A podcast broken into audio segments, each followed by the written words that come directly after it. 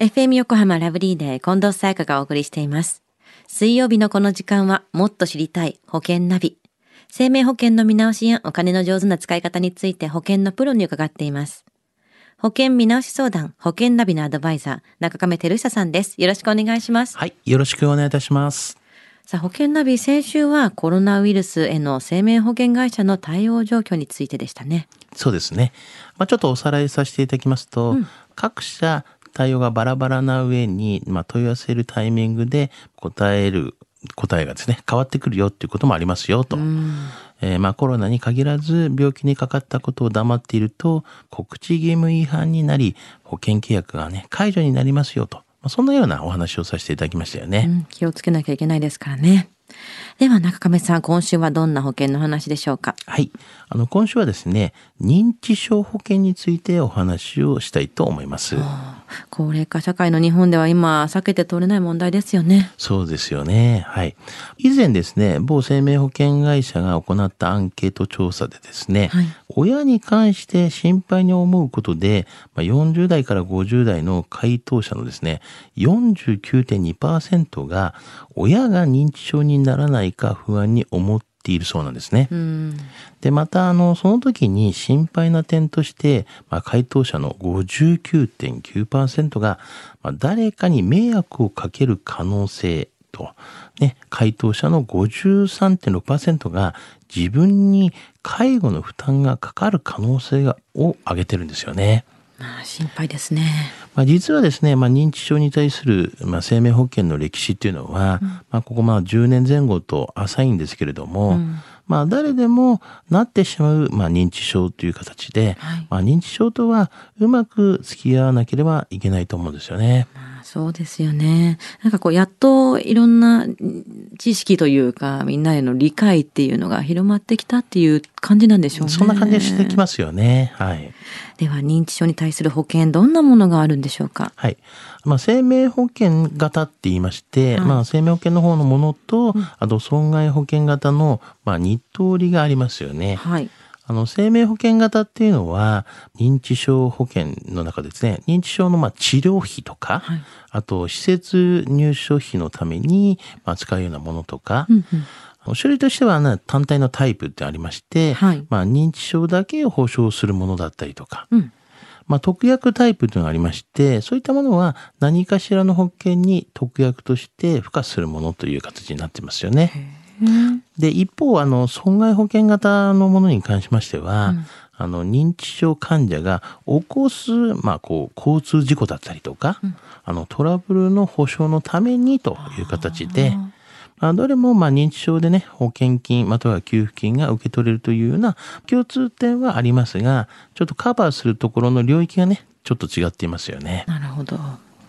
じゃあここでちょっと疑問なんですけれども、介護保険とはこれは別物になるんですか？まあそうですよね。認知症保険と介護保険っていうのはやはりちょっと違っていまして、うん認知症以外を保証するか否かなんですね。うんうん。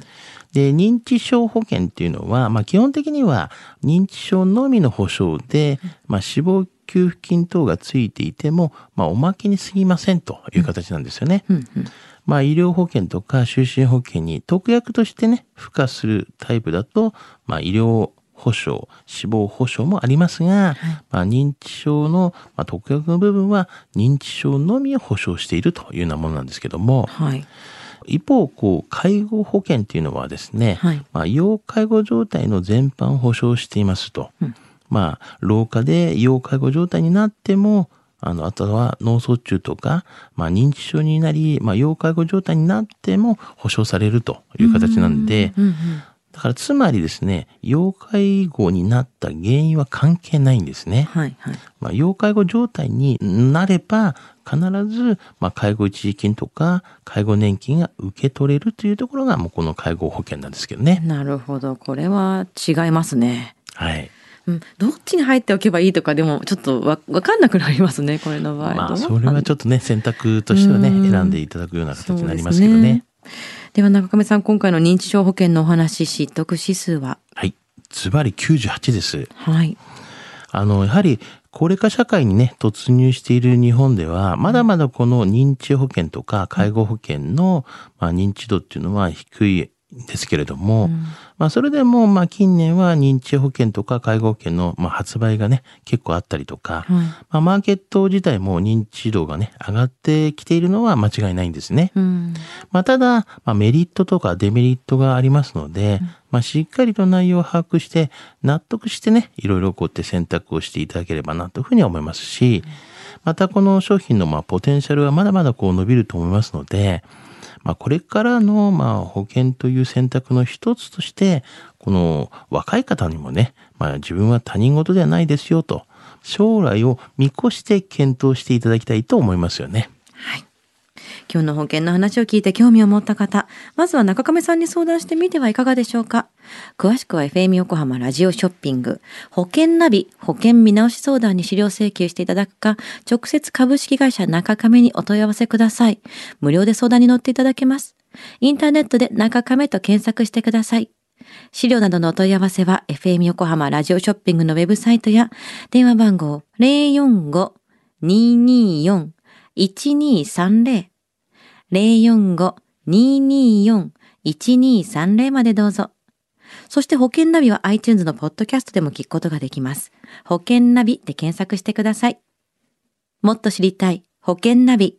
保険見直し相談。保険ナビのアドバイザー、中亀照久さんでした。ありがとうございました。はい、ありがとうございました。